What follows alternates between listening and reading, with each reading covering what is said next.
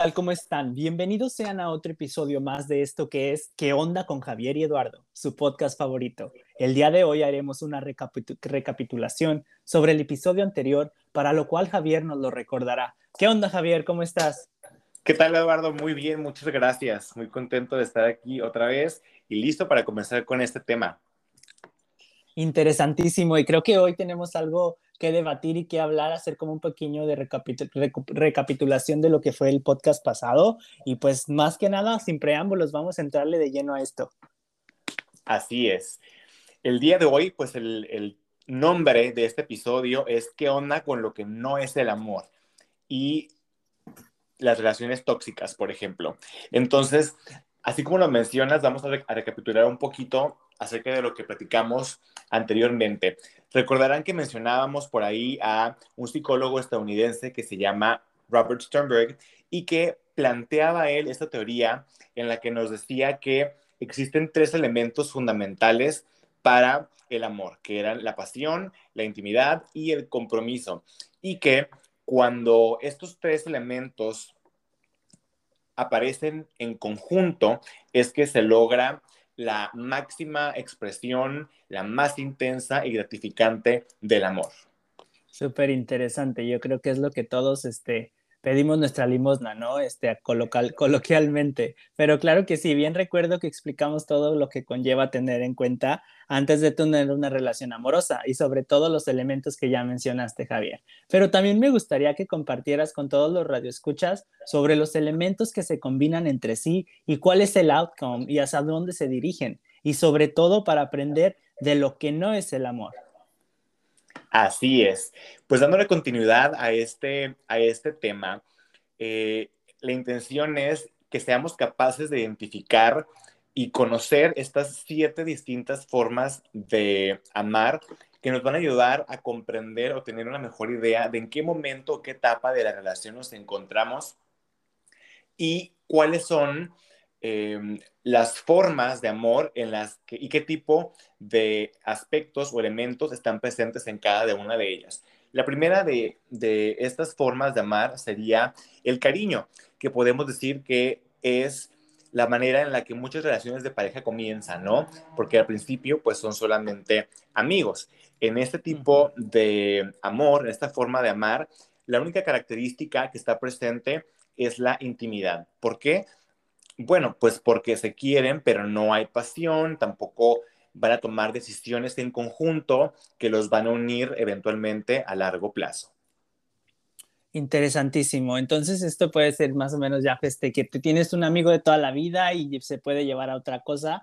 Y este, ¿y crees que esto pueda tener este como que lleve algo más o este tipo de relaciones o no solamente? Como que tiene que tener estas en conjunto las siete formas de amar para poder llevar a una buena relación o cómo lo explican? Sí, obviamente, recordemos que el amor es un sentimiento, es energía que así como todo lo que nos rodea está en constante cambio, está en constante evolución. Y también, como decíamos anteriormente, pues el amor es una decisión que se toma todos los días, ¿no? Aquí la intención, eh, pues, es identificar, como mencionaba, e-, en qué, en qué etapa de la relación estamos. No tienen que ir eh, en una secuencia, sino únicamente que, tengamos este conocimiento, ¿no? Entonces, la segunda forma de amar sería el encaprichamiento, que aquí el elemento que, que está presente es la pasión porque pues no hay ningún tipo de intimidad y entendamos intimidad como esa cercanía o ese conocimiento de la otra persona, ¿no?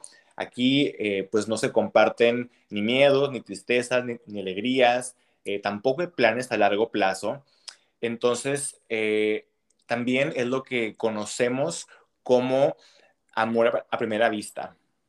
Wow, entonces esto, esto sí es súper tóxico, Javier. Y yo, con este, yo creo que sí conozco a varias personas que han llegado a casos de encapricharse a un nivel que uno no tiene una idea. Y lo más importante y la misión de esto es que la gente sepa, ¿no? Como que diferencien este tipo de cosas y para salir librados y no caer en este tipo de cosas. ¿Y cuál es el tercero, Javier? Así es. La, la, mm, recordemos que el amar no es el poseer a la pareja, ¿no? Es va más allá de, eso. El tercer tipo de, de, amor sería el amor vacío, que bueno, aquí encontramos que en este tipo de relación solamente existe compromiso, porque como pareja pues ya no existe ni la confianza ni la pasión.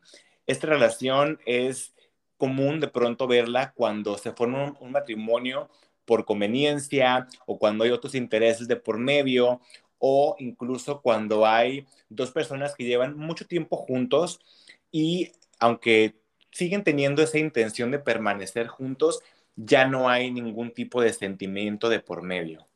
Este, esto sí está, esto como que lo veo, Javier, muy del siglo XX, ¿no? Como cuando se arreglaban los matrimonios y este, actualmente yo conozco muchos matrimonios ya de 40, 50 años de casados, que la verdad se ve que ya no se quieren, pero están juntos, ya porque están súper acostumbrados a esto y pues sabe, está súper interesante, ¿no crees? Sí, sería otro tema que también podríamos abordar. claro que sí. Es que esto del amor es muy complejo. Súper complejo, Javier. El siguiente punto sería el amor romántico. Ay, qué bonito, ¿no? en, en, este punto o en esta forma de amor, Sternberg nos lo define o describe a este tipo de relaciones como una combinación perfecta de pasión e intimidad. Se quieren, eh, se comparten todo, se conocen, pero no hay planes a futuro. Wow. Este, no sé, a lo, mejor esto se puede ver más como en amores jóvenes, no sé, yo pienso que a lo mejor los jóvenes este, están más así como que nada más en, las, en, lo que, en lo que viven el día al día, pero wow, este sí, súper interesante también. Pues fíjate que yo, también creo que, sería algo muy común de, las relaciones eh, más jóvenes, pero digo, no es el, nivel de madurez no es garantía en ningún momento, ¿no? Entonces creo que, igual se puede presentar en cualquiera. Y creo que en este tipo de amor, como en el encaprichamiento, por ejemplo, hay otra cosa en común que em, es cuando en las relaciones que se basan solo en impulsos emocionales, normalmente suelen convertirse en relaciones destructivas. Sí, exacto, exacto, tienes razón. Y sí, como tú dices, muchas de las veces las personas no están preparadas para tener una relación y lo más importante, no tienen amor propio, como siempre lo venimos manejando, ¿sabes? Y esto lleva concernientemente a todo este tipo de situaciones. Así es, definitivamente. Lo que nos lleva al siguiente, a la siguiente forma de amar, que es el amor sociable, ¿no? Que aquí eh, podemos decir que es el tipo de relación que incluye la intimidad y el compromiso. Entonces nos damos cuenta de que nos falta la pasión, ¿no? Ese elemento que, no está presente en esta forma de amar. Y esto generalmente sucede porque con el paso de los años, esta misma pasión pues puede ir desapareciendo. Este, y sí, este, como te digo, este, definitivamente tenemos que hacer un podcast donde hablemos de esto, de cómo va cambiando el amor a través de los años, ¿verdad? A través desde los primeros 5, 10, 15, 50 años de casados y saber identificarlo también. Así es, y qué es lo que te hace tomar la decisión de permanecer, ¿no? Es interesante continuar con eso. Como dirían, perdón que te interrumpa, como dirían por ahí, es que nos quedamos en la relación en el matrimonio por los hijos. eso lo he escuchado bastante toda la Lo que me parece un error gravísimo. Grandísimo, exacto. ¿Cuál es el siguiente punto, Javier? El siguiente es el amor fato que aquí es donde está presente. A ver, a ver, a ver, espérame. ¿Amor fatuo? Así es. Nunca había escuchado ese término. Ok, vamos a aprender también. claro que sí. Aquí en el amor fatuo es cuando surge la combinación de pasión y compromiso. Nos falta la intimidad. Entonces, en este caso, no existe esta apertura que los lleve a esa cercanía, y eso se debe a que no sienten un vínculo o una conexión fuerte. Wow, wow. Ahora sí que me dejaste anonadado con eso. Voy a hacer mi research para aprender un poquito más de eso. Amor fato. Claro, aquí es otra cosa, por ejemplo, sería que pues uno no decide ser fiel al, al, cuerpo, ¿no? O a la persona. Uno es fiel a este vínculo o a esta conexión que se menciona. Exactamente. Claro que sí, y de eso este, sí tendríamos que hablar mucho también, por eso ya ves, hay muchas distintas formas de amar ahora, nowadays, con las open relationships y todo eso, que también este es todo un tema. que ninguna es garantía de, del éxito y la permanencia, ¿eh? pero bueno. Pero sí, y por último, tenemos el amor consumado, que aquí es el tipo de relación que pues todas las parejas buscan, ¿no? Aquí se combinan los tres elementos, lo que es la intimidad, la pasión, el compromiso y eh, de acuerdo a esta teoría, pues lo complicado, lo difícil no es alcanzar esta etapa, sino permanecer en ella, porque pues con el paso de los años es muy común que de pronto las, las parejas pierdan la pasión que una vez sintieron. Este sí, esto sí, está interesante. Y pues nada, este, qué bueno, qué bueno que este, mencionamos este siete tipos de, de formas de amar y las descripciones para que las personas que están, van a escuchar este podcast este, entiendan y aprendan un poquito más sobre esto. Pues ahora bien, Javier, que tenemos una base científicamente comprobada, comprobada sobre lo que sí es el amor, entonces hablemos sobre lo que no es el amor. ¿Cuáles son estas características que la mayoría de la gente tal vez ignora o simplemente pasa por alto? O mejor dicho, que lo dejan pasar porque están enamorados, ¿cómo ves? Claro, creo que al momento de entrar en una relación hay que eh, pues entregarse plenamente, ¿no? Hay que tener esa disposición de compartir la experiencia, compartir tu vida con la otra persona sin perder tu propia autonomía.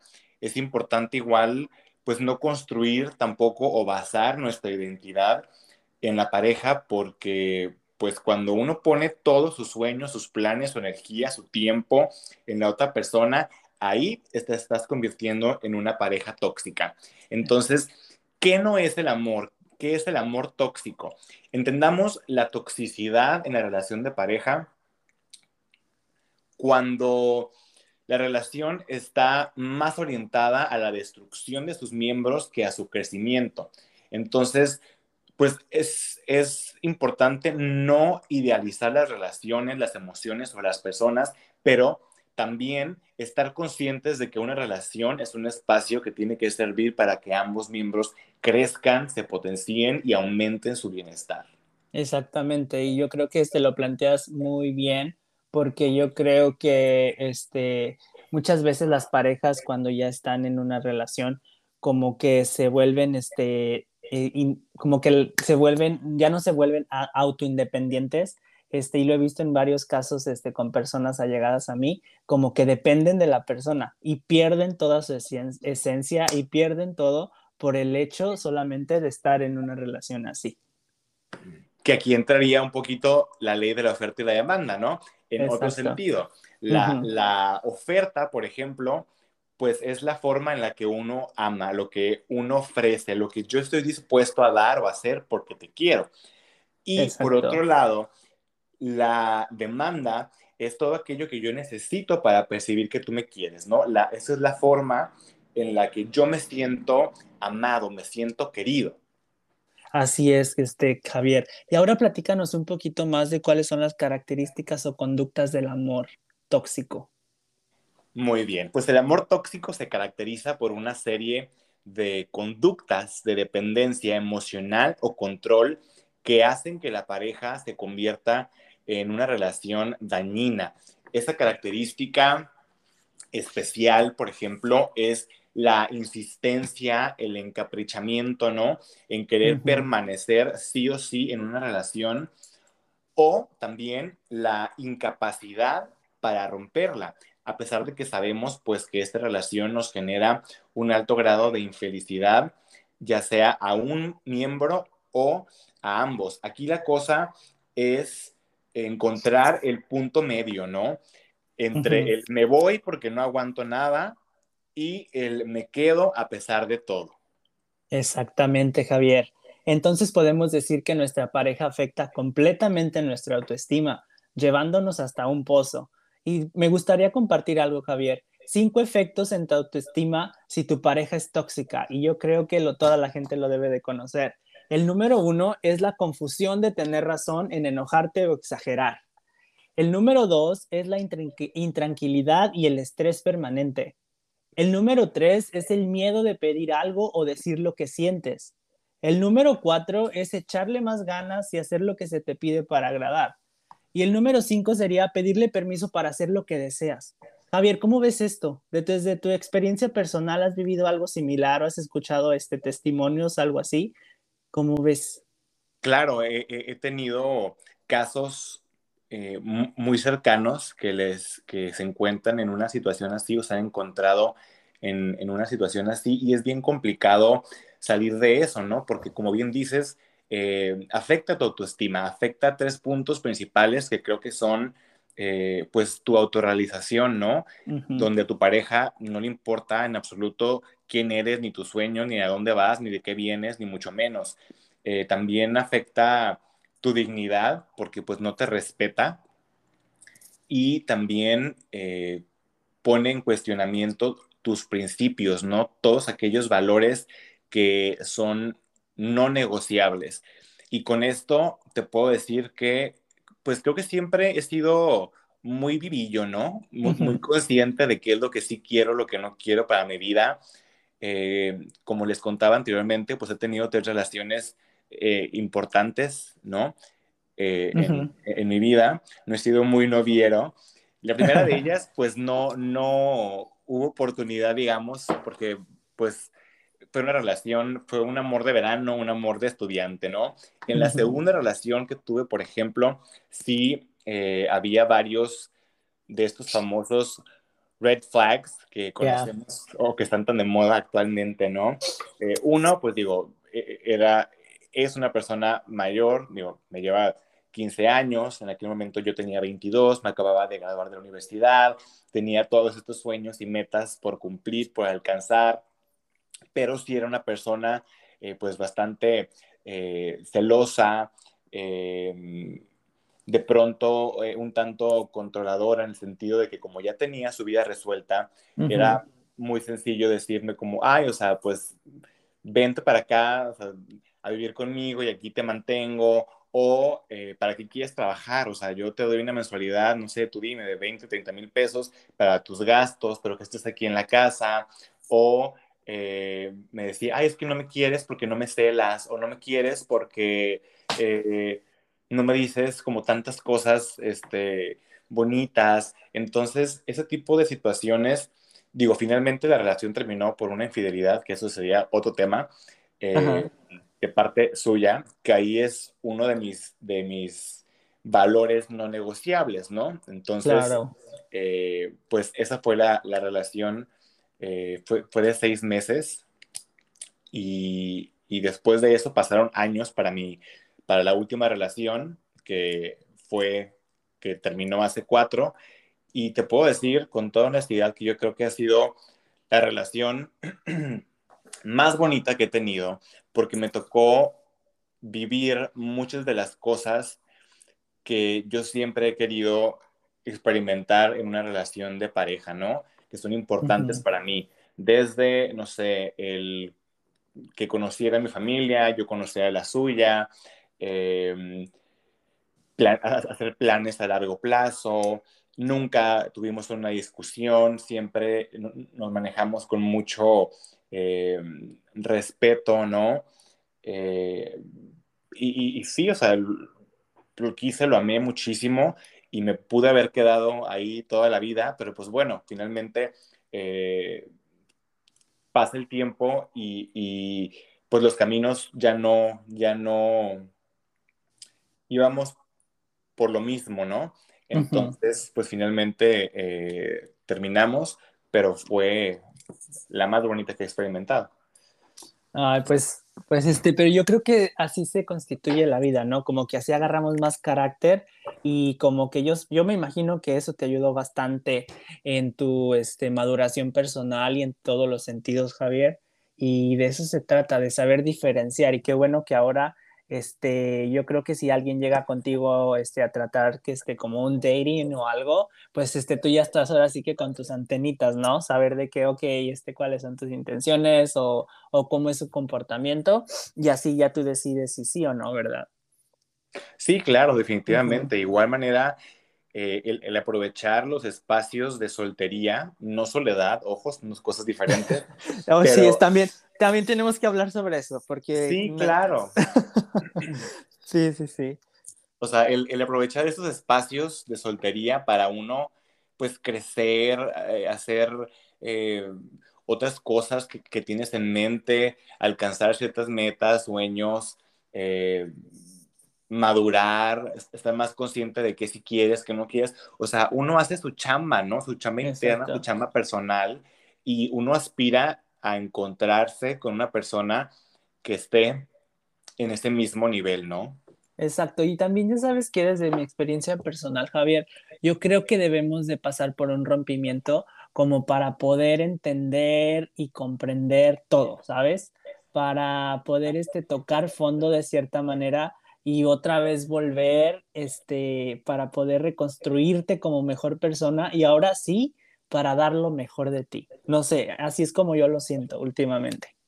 Sí, totalmente de acuerdo y que de hecho creo que es una de las cosas que mencionábamos en el podcast anterior, ¿no? Que pues digo, nos puede pasar de todo en la vida, pero al final de cuentas somos el resultado de esas experiencias hay que quedarnos con siempre eh, un, aprendizaje de tanto lo bueno como lo malo y eventualmente tener esta capacidad de, perdonar, soltar, dejar ir y agradecer también a la, a la pareja que se tuvo, porque pues si no hubiera sido por esas experiencias, no estaríamos en el momento en el que estamos, ¿no? Exactamente, Javier, súper interesantísimo. Entonces, Javier, ahora háblanos un poquito de las relaciones, este, cómo suelen atravesar momentos complicados, cómo se lleva esto, cómo se debe de manejar, cómo, este, queremos saber un poquito más sobre esto. Muy bien. Bueno, pues estamos conscientes que todas las relaciones de pareja, en todas, hay broncas, ¿no? Hay momentos complicados y es de lo más normal que de pronto surja alguna eh, situación de desacuerdo a través del tiempo. A veces es difícil que nos demos cuenta de ello cuando estamos viéndolo desde adentro, de que nuestra relación de pareja es, es tóxica, pero es por eso es importante estar al pendiente o atento a algunas de las señales que se pueden presentar y que debemos tener en cuenta. Por ejemplo, cuando tú crees que tu bienestar físico y emocional debe venir 100% o depender de, la otra persona, ¿no? O cuando tu pareja te dice qué, cómo, cuándo y cuánto debes sentir o hacer o de qué manera debes actuar. Cuando hay celos excesivos, em, cuando también hay presencia de amenazas, de intimidación, de humillaciones. Son situaciones que no debemos pasar por alto y que no debemos permitir porque están atentando contra nuestra integridad y contra nuestra dignidad, ¿no? Exactamente, Javier. Algo este, este, desde mi experiencia personal, ¿sabes qué me pasó? Este, pues resulta ser que estaba en mi relación y todo iba muy bien. Yo era una persona súper de que levantarme a correr, cinco millas, bla, bla, bla llegas a la relación, Javier, y empecé a subir de peso cañón, cañón, cañón, cañón, empecé a subir de peso, este, no fue si por confiado lo que sea, pero yo lo he visto mucho en parejas, de que empiezan a tener una relación ya estable de uno o dos años y empiezan a subir de peso. Después comprendí, y lo más interesante de esto, que esto se debía a la toxicidad que había en la relación y a mi autoestima de autodependencia con la otra persona. ¿Cómo ves? Así es, creo que es algo bien común, como, como bien dices, ¿no? Que de pronto pasan uno o dos años y te conviertes físicamente en, en, otra persona, ¿no? Porque de pronto no hay, no hay otras cosas en común, ¿no? La, la, única interacción que hay o los únicos eh, el elemento que hay, pues es la pasión, ¿no? Que está de por medio. Entonces, pues, ¿qué haces? Pues te quedas en tu casa y comes y comes y comes. y, este, y, y, de pronto te das cuenta y ya subiste 10 kilos y dices, ah, caray, o sea, ¿en qué momento, no? Y como, como mencionas, es algo que está relacionado con nuestra propia autoestima y nuestra percepción de nosotros mismos. Así es, Javier. Otro, otros señales, por ejemplo, de una relación tóxica es cuando, y creo que es de las más comunes, ¿no? Cuando hay violencia física, cuando hay violencia mental o emocional, ¿no? Cuando te golpea, cuando te agrede, cuando te insulta, cuando te dice que no eres capaz de, o que eres esto, o que eres lo otro. Entonces, aquí yo creo que eh, el, respeto es una cuestión básica, fundamental en una relación de pareja, porque cuando eso se pierde, por más chiquito, por más pequeña que sea la situación, eh, es, es, es, una puerta que se abre, ¿no? Hacia otras cosas. Y aquí me acabo de acordar, por ejemplo, eh, en mi última relación, se le ocurrió un día decirme, güey. Y yo así, a ver, pero hijo, pausa, rebobina, como que, güey. Y así como, pues, ¿qué tiene? O sea, es como, y yo, no, no, no, o sea, es que sí tiene. Y digo, no me quiero ver como, ay, qué ridículo que le dije que güey, todo el mundo se dice, sí, pero no soy tu compa, pues, o sea, Exacto. soy tu pareja y, tiene que haber un respeto. Y creo que, güey, es la, la, la, cosa más mínima que se puede decir uno, ¿no? Me decía, es que, es que, bueno, es como decirte, dude, ah, bueno, o sea, dime dude, ¿no? Está bien te lo pasa, pero, pero, güey, no, porque como te digo, de ahí eh, ya se hace fácil pasar a otras cosas que, que, hacen sentir mal a las personas. Entonces, igual, ojo con eso. Sí, ah, totalmente. también, perdón. Este sí, solamente iba a decir de que sí, yo siempre he dicho de que si se pierde el respeto en una relación, se pierde todo y ahí conlleva todo. Eso te este, va con todo, ¿verdad?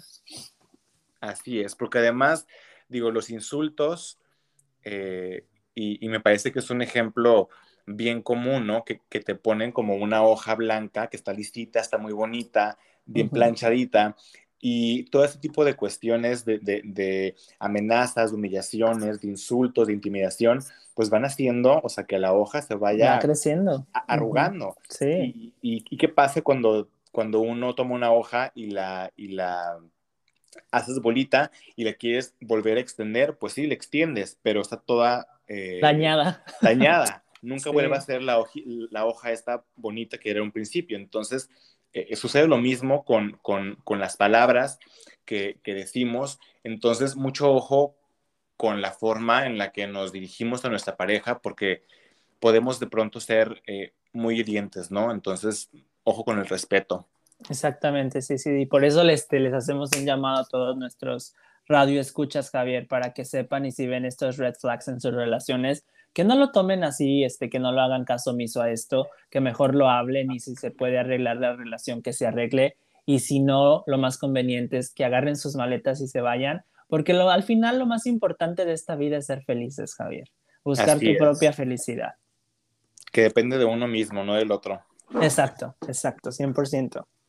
Otras de las señales, por ejemplo, sería cuando están contigo porque no saben estar solos, ¿no? O porque tienen un terror, un pavor al, abandono. Y creo que también es otra cosa bien común de pronto, eh, que seguramente todos conocemos a alguien que está en una relación, pero luego corta y se pone con otro y otro y otro y otro y otro y otro, y no saben estar solos. Exacto. Porque tienen un, pavor a esa sensación eh, y a sentirse abandonados, ¿no? O también el cuando tú piensas que tu pareja, si no está contigo, no va a ser de nadie y, no va a ser feliz nunca nadie jamás con otra persona si no, si no eres tú, ¿no? Exacto, sí, sí, sí, 100% de que dices, si conmigo lo eres todo, si te dejo pobrecito, vas a terminar este, llorando toda tu vida. Y no, ¿eh? Este, no, no, no. Pero sí es. Life goes on. I know. That's so funny. Pero sí, este, es importante que lo conozcan eso también. O también, por ejemplo, cuando te dice, que cambies porque no le gusta eh, tu forma de ser, tu forma de vestir, tu forma de expresarte. Y esto para mí también es un no negociable. Oh, es totalmente de acuerdo, Javier, que este, a mí me pasó, no sé si a ti te ha pasado. Una vez este iba a ir a un date y pues yo dije, pues normal, ¿no? Pues uno se trata de ver bien y todo. Este, pues ya me arreglé y todo. ¿Sabes lo que me dijo? Me mandó un snap y me dijo, ¿cómo vienes vestido? Pues normal, ¿no? me dijo, no, te ves muy feo, ponte algo más así. Yo me quedé, what in the world? ¿Cómo ves? Desde ahí dije, güey, no, ya, bye. Sí, este, exacto. O sea, en ese momento se acabó todo. O sea, porque ¿cómo vas a dar pie a, que, a que la persona te quiera cambiar porque no le gusta? O sea. Sí, sí. Pero sí siempre hay, si hay personas que tienen la autoestima tan bajo que sí lo hacen, de que dicen, ok, o que le terminan preguntando, ¿verdad? Oye, ¿me puedo poner esto? ¿Cómo se me ve esto? O vamos de compras, este, pero tú escógeme la ropa. Y estás tú como de que, güey, ¿qué? claro, pues eso te habla de que esa persona cero se conoce, no sabe qué le gusta, qué le disgusta, ni qué quiere, ni qué no quiere.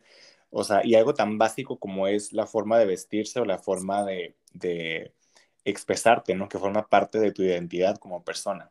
Totalmente. Otras, por ejemplo, de, estas señales que debemos considerar em, sería cuando, cuando te sientes mejor porque, híjole, esto está muy fuerte, cuando te sientes mejor porque aguantas, porque toleras y porque sufres, cuando, cuando eres tan permisible que pasas por alto eh, muchas actitudes y te, y te haces esta, este brainwash donde te, te, convences de que tú eres una mejor persona porque, porque hay pobrecito, ¿no? Entonces aquí, o sea, ojo, la víctima da lástima y la víctima recibe limosnas. Entonces hay que estar muy atentos a qué, a qué relación es la que estamos teniendo con, con la otra persona, ¿no? Exactamente, no se hagan la víctima, radio escuchas, jamás en su vida. que no les pase, por favor. Ahora, ¿cómo saber? Eh, bueno, ya si, ya, si ya con estas señales que mencionamos ya nos dimos cuenta de que, híjole, o sea, estoy en una relación tóxica, ¿no? Ahora, ¿cómo le haces para salir de ahí? Muy bien, lo primero que hay que hacer es abrir muy bien los ojos y estar consciente del problema y de esta manera ser capaz de afrontarlo, aunque te duela muchísimo, eso es muy importante. Eh, cuídate, valórate, no tienes por qué aguantar malos gestos de absolutamente nadie ni soportar que tus opiniones no cuenten, ¿no? Alimentar tu autoestima con buenos hábitos, que es algo que no puedes encontrar eh, fuera de ti, ¿no? Es algo que depende 100% de ti mismo. Así es. El controlar también tu sentimiento de culpa y recordarse a uno mismo que tiene los mismos derechos como los demás a disfrutar de una relación sana y que no vales por lo que tú das, sino por lo que tú eres como persona, analizando así tus emociones y necesidades y empezar por quererte sin ponerle peros. Ese está, ese me encanta, Javier, porque muchas de las veces en lo personal yo sí estoy de que es que por qué pasó esto o por qué dejé la relación y después te lo vas clavando y clavándola y que dices es que qué va a ser de la persona si la dejo, pobrecito, qué va a ser y luego te das lo, lo más chistoso de todo es de que aquella persona súper liberada y uno ahí todavía con el sentimiento de culpa llorando en las banquetas. Exacto, o sea, no, no, no culparnos por lo que está sucediendo, sino ser eh, alguien proactivo, ¿no? En la situación y, ver por uno mismo. Igual es importante ver la situación con muchísima objetividad, ¿no? Eh, si, si tiene posibilidades de cambiar, de mejorar, hay que ser bien honestos con uno mismo. Y si tú crees que sí, pues órale, o sea, hay que hablarlo abiertamente con tu pareja. Si te haces preguntas eh, todo el tiempo y la situación persiste, pues aquí lo que habría que hacer es abandonar la, relación si estás viviendo una relación tóxica. Porque pues, en este caso, pues lo normal es que el sufrimiento siga hasta que tú mismo decidas ponerle fin. Claro que sí, Javier, y esto es más que nada, este, como lo mencionaste, sentarse, poner las cartas sobre la mesa, buscar ayuda, buscar ayuda terapéutica, este, terapia para pareja, todo funciona. Y la verdad, si los dos quieren, todo se puede arreglar. Así es, pero hay que ser, creo yo, muy honestos y objetivos con la situación, ¿no? Claro. Igual también es muy importante eh, tener como un support system, ¿no? Rodearte de gente que te haga sentir bien, eh, que esté contigo, que te recuerde lo que eres, lo que vales, lo que significas, eh, que te recuerde el, amarte a ti mismo y que te ayude también a darle un refresh, ¿no? A, tus, a tus objetivos, qué es lo que, que quieres tú para tu vida. Si haces eso, creo que entonces va a ser bien fácil entender que cualquier relación que no respete tu autonomía te hace daño. Y eso te va a hacer que te vayas distanciando emocionalmente de esa persona. Y una vez que hayas dado el paso de alejarte de esa relación tóxica, evitar cualquier tipo de contacto, ¿no? Y además eh, existen pues muchos otros consejos para superar la, ansiedad que viene después de la ruptura, que era lo que tú decías, ¿no? O sea, híjole, ¿por qué lo dejé? Y si mejor le llamo, y es que, entonces, o sea, no, si, si, si decides irte, vete. Vete, Con dignidad, Javier, con eso, con dignidad, de que, ¿sabes qué? Te dejé, vámonos, bloqueado, borrado. A veces yo esto lo veía muy infantil, de, ¿sabes qué? De bloquear o de dejar de seguir gente, pero si no te va, si no te vibra, pues ya va, ¿sabes? Y está bien, está mejor. Y así se, recupera uno más pronto. Sí, claro, es, de pronto bueno poner esa distancia, ¿no? En mi caso yo te puedo decir que, eh, pues, con las tres personas con quienes he tenido una, relación, sigo en contacto. Claro que no es una cosa frecuente ni de todos los días, ¿no? Pero, pues, creo que de alguna forma eh, la relación acabó en buenos términos y, de pronto nos seguimos frecuentando. Ojo, aquí también se me viene a la mente eh, otra cosa, ¿no? Cuando decimos que, tengamos nuestro support system y rodearnos de personas que, nos hagan sentir bien y demás, creo que los problemas de pareja, pues son de pareja, ¿no? sí, exacto. Y claro que, que, es bien común, digo, somos humanos y tenemos que desahogarnos y compartirnos y platicarlo para que justamente nos ayuden tal vez a ver las cosas desde otra perspectiva, pero el, el irte de una relación es una decisión súper personal que va a impactar únicamente tu vida de forma positiva o de forma negativa según tú lo decidas. Entonces, igual, eh, digo, eh, me ha tocado, ¿no? Ser, ser oído y estar ahí para, para amistades y demás. Y pues sí, que se desahogue, que saque todo y demás. Siempre mi postura es eh, tratar de ver las cosas con objetividad, ¿no? Y prever o procurar el, bien común, pero sí definitivamente tiene más peso la persona que te lo está contando, ¿no? Porque es a quien tú quieres o con quien tienes esa cercanía y quieres y deseas su bienestar. Claro que si hoy vienes y me cuentas eh, mil cosas de tu pareja, eh, pues y al siguiente día los veo muy felices y contentos te puedo decir con toda honestidad que nunca me ha pasado por la cabeza así como, ay, o sea, y ayer que estaba, no, porque se entiende que es una, es una... Es un vaivén. Exactamente, y que es algo de pareja y que depende 100% de, de ellos, ¿no? si decide entonces dejar la, la relación, pues igual, dar ese mismo apoyo y tratar de contener para que pues salga lo menos eh, lastimado, golpeado posible, ¿no? Así es, Javier. Súper, sí, yo siempre, esté, desde mi punto de vista, cuando también este, amistades vienen a pedirme algún consejo, siempre les digo, ok, este, aquí hay dos cosas, ¿quieres que te diga lo que tú quieres oír o quieres que te diga lo que yo pienso? y es cuando este, se quedan pensando de que, ok, porque yo creo que eso les ayuda a ver otra cosa, ¿sabes? Porque muchas personas cuando estamos en una relación nos cegamos, ¿verdad? Y por eso es importante a veces escuchar como la perspectiva de las personas, de los terceros, de cómo ven la relación. No sé, así lo veo yo un poquito. Sí, claro, definitivamente. Y también, pues digo, uno como, como persona que presta el, oído, ¿no? Mantenerse eh, al pendiente, sí, pero al margen. Claro, claro, la postura siempre ahí. Apoyarlo, ¿sabes? Siempre en lo, que se en lo que se decida.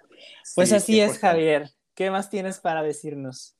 Pues ya con eso estaríamos terminando este episodio.